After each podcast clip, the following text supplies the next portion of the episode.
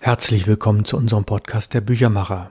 Wir sind bei Folge 113 und das haben wir in verschiedene Bereiche unterteilt. Der Bereich, in dem wir jetzt seit fast einem Jahr sind, ist wie Verlage Bücher machen. Da sind wir jetzt bei Teil 51. Und ich habe das heute in zwei Rubriken eingeteilt. Das eine ist Evelyn was über den Beruf des Büchermachers erzählen und dann setzen wir die Lesung von Hannelore Valenschak Das Fenster zum Sommer fort. Ja, gibt es den Büchermacher überhaupt? Nein. Frage, gibt es den Beruf des Büchermachens? Es ist ein Beruf mit sehr, sehr vielen Facetten und das sind ja fast 25, 26 Facetten und ich will das mal aufdröseln. Da haben wir zunächst mal die Kreativen. Denken Sie an den Autor, an die Autorin. Ja, aber ein Autor hat um sich herum oft eine Gruppe an Freunden, Familie, Berater und das würde man nie irgendwie in eine Formel bringen können, aber nach meiner Schätzung sind es eher so zehn Leute als fünf, also der Autor und sein Team. Auch wenn es namentlich oft überhaupt nicht genannt wird. In den Danksagungen wird es manchmal genannt, wie auch immer. Neben dem Autor gibt es dann bei Sachbüchern häufig ein Redaktionsteam. Das heißt, da gibt es eigentlich gar keinen klassischen Autor mehr. Da gibt es also verschiedene Fachleute, die sich um die einzelnen Sachbereiche kümmern, die recherchieren, die texten, die gegenseitig die Texte bearbeiten, Korrektur lesen und ähnliches mehr. Also das Redaktionsteam würde man das nennen. Und dann, das ist auch noch relativ einfach verständlich, gibt es bei den Kreativen die Grafiker, die Illustratoren und natürlich auch die Fotografen. Das heißt, auf der kreativen Seite haben wir eigentlich drei Hauptbestandteile, Autor, Grafiker und Fotograf und jeweils die Helfer dazu, die Berater und ähnliches mehr. Wenn wir uns den Verlag anschauen, das sind dann ja die Produzenten. Da habe ich alles in allem rund 21 Berufsbezeichnungen herausgearbeitet und je nach Verlagstyp können das weniger sein oder mehr. Die Benennung ist auch nicht immer eindeutig, je nachdem in welchem Bereich ein Verlag Bücher macht oder andere Printerzeugnisse oder elektronische Erzeugnisse, gehen die Bezeichnungen dann deutlich sehr weit auseinander. Versuchen wir mal die Berufsbezeichnungen zu sortieren. Da ist zunächst mal der Verleger oder der Herausgeber. Ein Herausgeber kann ein externer sein, aber der Verleger ist in aller Regel eine Persönlichkeit. Manchmal ist es auch ein Geschäftsführer, aber jedenfalls derjenige, der die groben Linien bestimmt und der natürlich mit auf das Geld achtet und das Geld in Teilen besorgt. Der Herausgeber ist für die Inhalte zuständig. Manchmal sind Verleger und Herausgeber durchaus identisch. Dann haben wir den Produktmanager oder manchmal wird er auch Lektoratsmanager genannt. Das ist also derjenige, der neue Projekte an Land zieht, die vielleicht der Verleger angeleiert hat und dieser Produktmanager, Lektoratsmanager, der sorgt dann dafür, dass alle Beteiligten im richtigen Zeitpunkt miteinander reden, Verabredungen treffen, dass produziert werden kann. Damit aber klar ist, wenn die Entscheidung gefallen ist, wir wollen diesen und jenen Titel machen mit dem und dem Autor oder einem Autorenteam, kommt die Abteilung Rechte und Lizenzen ins Spiel. Das sind diejenigen, die die Verträge ausstellen, natürlich nach Vorgaben des Produktmanager oder des Lektors und des Verlegers. Aber die Abteilung Rechte und Lizenzen, die haben eine wichtige Funktion, nicht nur, wenn es um die Originalverträge geht, sondern später auch, wenn es um die weitere Verwertung geht. Also Ausgaben für Taschenbücher, für Buchclubs, für ausländische Verlage und ähnliches mehr. Das war die Abteilung Rechte und und Lizenzen. Ja, dann kommt der Bereich, an den jeder denkt. Das ist der Lektor. In manchen Verlagen heißt er auch Redakteur oder der Korrekturleser. Also derjenige, der dann relativ eng am Text arbeitet, der mit dem Autor in den Diskurs geht, der in kleinen Teilen auch selber schreibt, Dinge ändert, in Absprache natürlich immer mit dem Autor, also die eigentliche inhaltliche Arbeit.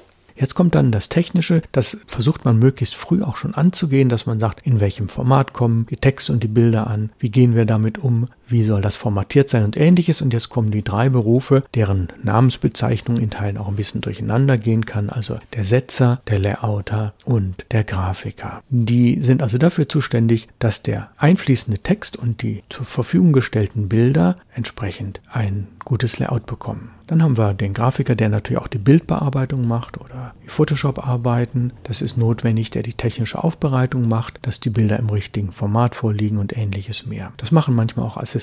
Das müssen also nicht unbedingt Leute sein, die ein Studium hinter sich gebracht haben. Im technischen Bereich haben wir den Beruf des Herstellers oder auch Buchhersteller genannt. Das ist derjenige, der die Kalkulation macht, der mit den Druckereien verhandelt, der für die Papierzustellung zuständig ist und für die Auflagenplanung und natürlich dann auch für die Bezahlung. Denn entsprechend der Kalkulation muss dann nach der Lieferung zu einem festgelegten Zeitpunkt gezahlt werden.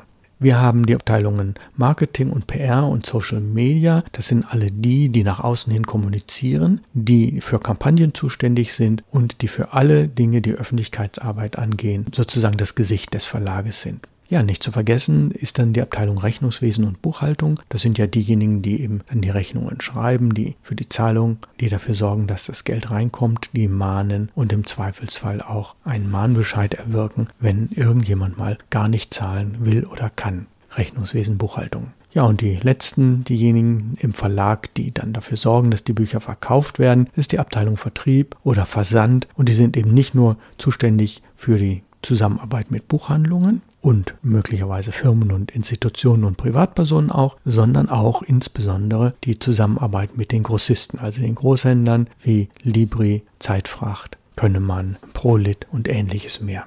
Ja, also insgesamt mindestens 21 Berufe mit verschiedenen Bezeichnungen. Und alles könnte man zusammenfassen unter dem Begriff Büchermacher, aber natürlich kann man auch sagen, der Büchermacher ist der Generalist, der im Grunde genommen alles kann, alles koordinieren kann, der auch beraten kann. Und deswegen habe ich mir gedacht, ist die Bezeichnung für meinen Podcast Büchermacher eigentlich recht gut. Für heute kommen wir nun zu Teil 2. Wir lesen aus Hannelore Valenschak Das Fenster zum Sommer. Das ist in der Reihe Perlen der Literatur erschienen, kostet 15 Euro als Leinband. Wir befinden uns auf Seite 63 und wir kommen ungefähr bis zur Seite 72. Es kam ein schöner Wintertag, wärmer und nicht mehr so grau verhangen und auch nicht so ungestüm wie der Tag vorher. Der Zug fuhr durch reinen, zu Wächten gekämmten Schnee, durch blank gewehte Felder, aus denen die kahlen Halme stachen. Von Krusten ging blendender Eisglanz aus und der Himmel war scheckig von Haufen Wolken. Ich fuhr zum ersten Mal nach Rebenau. Joachim hatte mir dann und wann von dieser Stadt erzählt. Was ich davon in Erinnerung hatte, war die Landkarte, nach der ich mich richten musste, und es gab viele weiße Flecken darauf. Mir wurde erst heute voll bewusst, wie fragwürdig solch ein Wissen war und wie alleine jeder von uns in seiner Vergangenheit wohnte. Ich sah Joachim als Kind vor mir, wie er ernsthaft seine tausend Fragen stellte, als jungen Burschen, der noch zur Schule ging, der offen, vital und liebenswürdig war, und doch werde ich ihn nie gesehen haben. Er hat für mich so gut wie nie gelebt. Seine Zeit in Rebenau bestand für mich nur aus Worten. Daraus hatte ich Bilder gebaut, die nicht richtig waren. Und auch das Bild, das Joachim sich von meinem früheren Leben machte, stimmte mit der Wahrheit nicht überein. Zwar hatten wir einander Fotos gezeigt und zum einen oder zum anderen Geschichten erzählt, doch hatte all dies beziehungslos und tot wie Tempelruinen ins Leere geragt. So wusste ich, er hatte in Rebenau irgendwo in der Nähe des Stadtparks gewohnt. Der Name der Straße war mir nicht bekannt. Es konnte aber auch sein, dass ich ihn vergessen hatte. Von seiner Firma hingegen wusste ich, wie sie hieß, doch hatte ich keine Ahnung, in welcher Gegend sie sich befand. Als ich Joachim zum ersten Mal begegnet war, hatte er schon in unserer Stadt gewohnt. Ich hütete nichts so sorgsam wie diese Erinnerung, und trotzdem gab es auch in ihr eine Lücke. Ich wusste das Datum dieses Tages nicht mehr.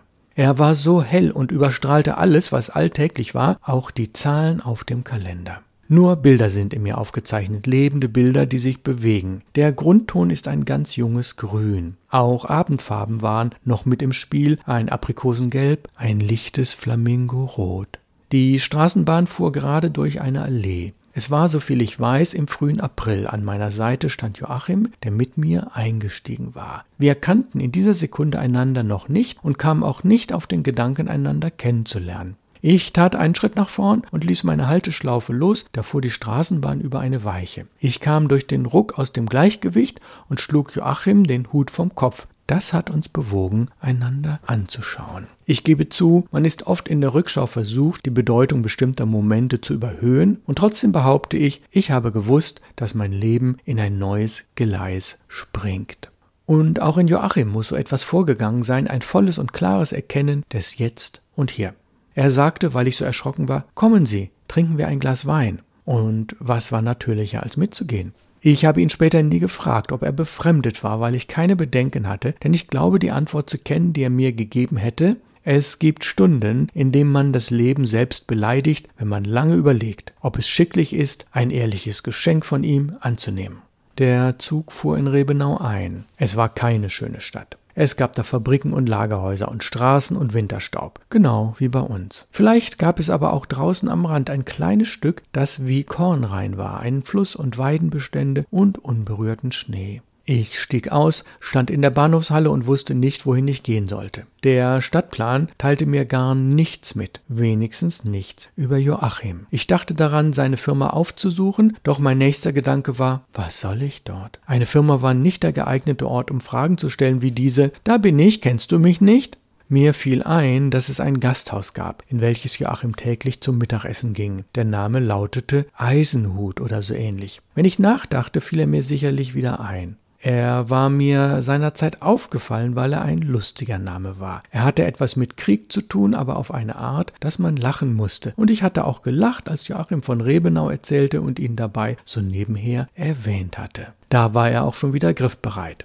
Das Gasthaus hieß zur Pickelhaube. Es musste irgendwo in der Nähe von Joachims Firma zu finden sein. Der erste Passant, den ich ansprach, kannte es und erklärte mir den Weg dorthin. Ich hatte nicht weit zu gehen, zuerst geradeaus und dann in die dritte Seitengasse links. Auf dem Hinweg kam ich an Joachims Arbeitsstätte vorbei und wunderte mich, ihm so nahe gewesen zu sein, ohne es innerlich wahrgenommen zu haben. Ich bog in die Gasse ein, die man mir bezeichnet hatte, und konnte nach wenigen Schritten das Gasthaus zur Pickelhaube sehen. Ich hatte es mir ganz anders vorgestellt.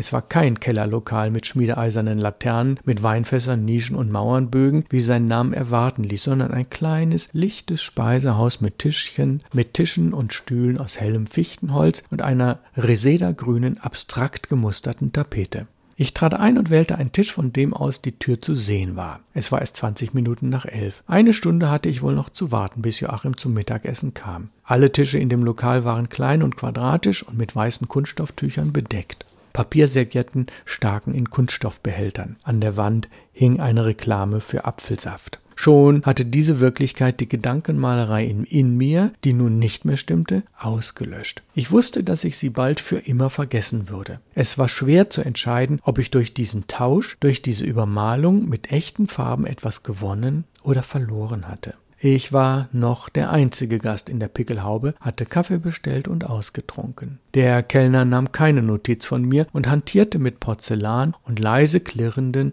Essbestecken. Durch fein genetzte Gardinen fiel Sonnenlicht auf die grünen Tapeten und gab mir das Gefühl, unter jungem Laub zu sitzen. Es wurde dreiviertel zwölf. Der Zeiger rückte. Ein Vogel glitt am Fenster vorbei und landete auf dem Sims. Er äugte herein und sah wie ein Späher aus, der für feindliche Mächte erkunden sollte, wo meine schwächste Stelle war.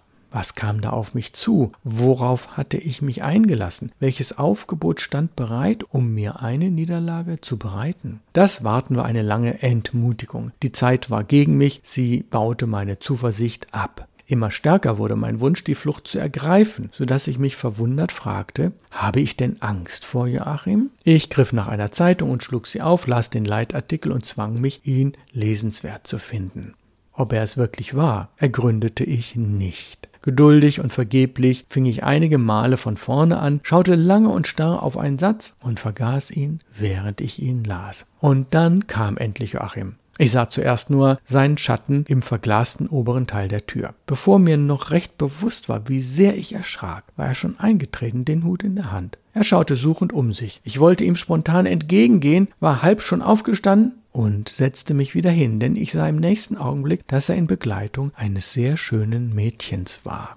Das war es. Das war unser Wiedersehen. Da drüben stand mein Mann und hatte mich angeschaut, und sein Blick war so flüchtig gewesen, so interesselos, als könnte jemand wie ich ihm niemals etwas bedeuten. Er nahm dem schönen Mädchen den Mantel ab. Sie strich sich über das Haar und das Kleid. Mit derart bezaubernden Formen und zarten Farben kommen Blütenknospen aus ihren Hüllen hervor. Ein Wunder an Anmut war Ingeborg. Joachims frühere Braut. Ich wusste sofort, dass sie es war. Er hatte mir einmal von ihr erzählt und gesagt, sie hat ausgesehen wie das Mädchen vom Mond. Sie setzte sich an den Nebentisch, so dass Ingeborg mir gegenüber saß. Sie schaute mir unbefangen in das Gesicht. Ich sah, dass das Weiße in ihren Augen den Schimmer von Perlmutt hatte. Die Farbe der Iris veränderte sich von Mal zu Mal mit dem Wechsel des Lichts. Ingeborg, auch der Name passte zu ihr. Er saß an ihr wie ein gut geschnittenes Kleid. Sie wusste nicht, welche Erniedrigung ihre Schönheit für mich war. Sie lachte und sprach mit Joachim, nahm seine Hand und ließ sie wieder los und hatte so kühles blondes Haar wie der junge Mais.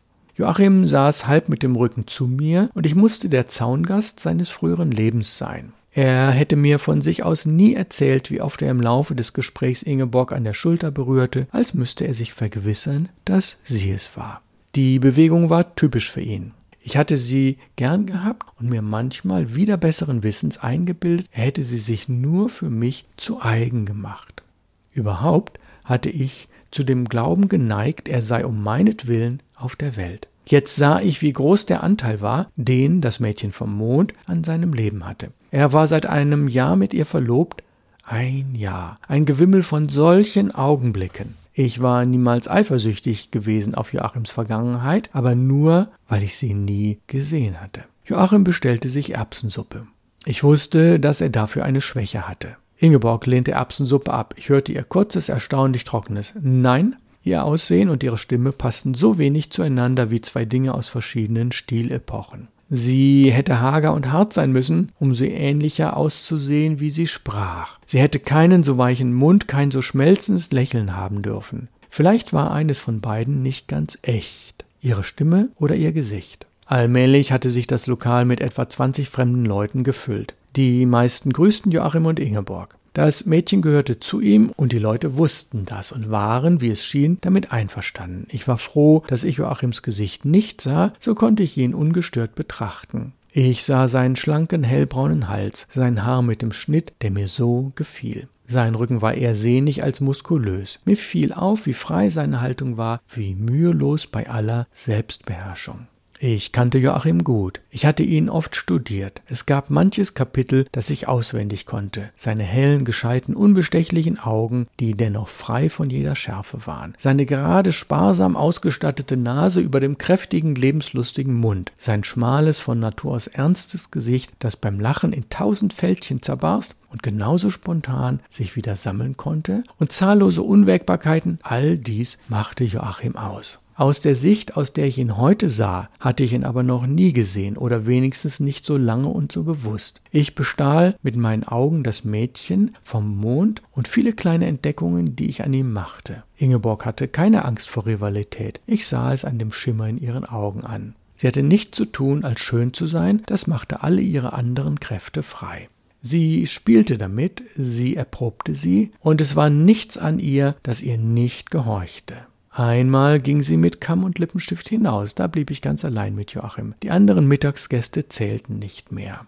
Ein einziger innerer Anlauf fickte sie fort. Warum soll ich es ihm nicht sagen, dachte ich. Der Entschluss war schnell gefasst. Ich sagte ihm, wer ich bin. Ich hätte am liebsten laut seinen Namen ausgesprochen, begnügte mich aber damit, an seinen Tisch zu treten und hörte mich zu ihm sagen, entschuldigen Sie. Ja, sein Blick war so ahnungslos ein rascher, gedankenverlorener Blick.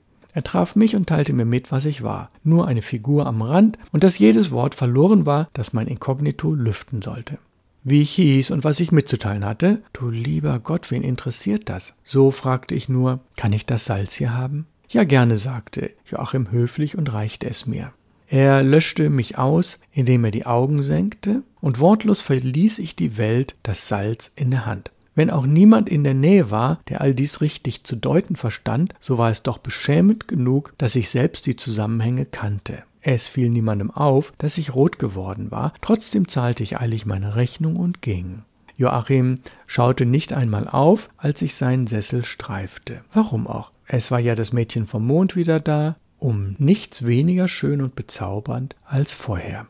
Als ich wieder zum Bahnhof ging, war mir klar, von einem fremden Mann namens Dr. Joachim Berger hatte ich keinen Beistand zu erwarten. Ich nahm den nächsten Zug und fuhr nach Hause. Im Abteil war ich allein. Das tat mir gut. Ich schaute zum Fenster hinaus und lehnte die Stirn an das Glas. Eine leere, kalte Landschaft zog draußen vorbei. Braunes, entblößtes Gras und verwehter Schnee, und ich wusste, was es hieß, im Stich gelassen zu sein.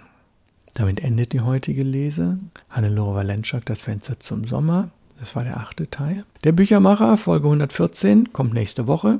Und dort der Bereich wie Verlage Bücher machen, Teil 52. Und natürlich folgt dann die neunte Lesung aus dem Buch Das Fenster zum Sommer, erschienen im Input Verlag, 15 Euro, in Leinen gebunden, aus der Reihe Perlen der Literatur. Ich bedanke mich herzlich fürs Zuhören und aus Hamburg grüße ich Sie. Ganz herzlich, Ihr Büchermacher Ralf Plenz.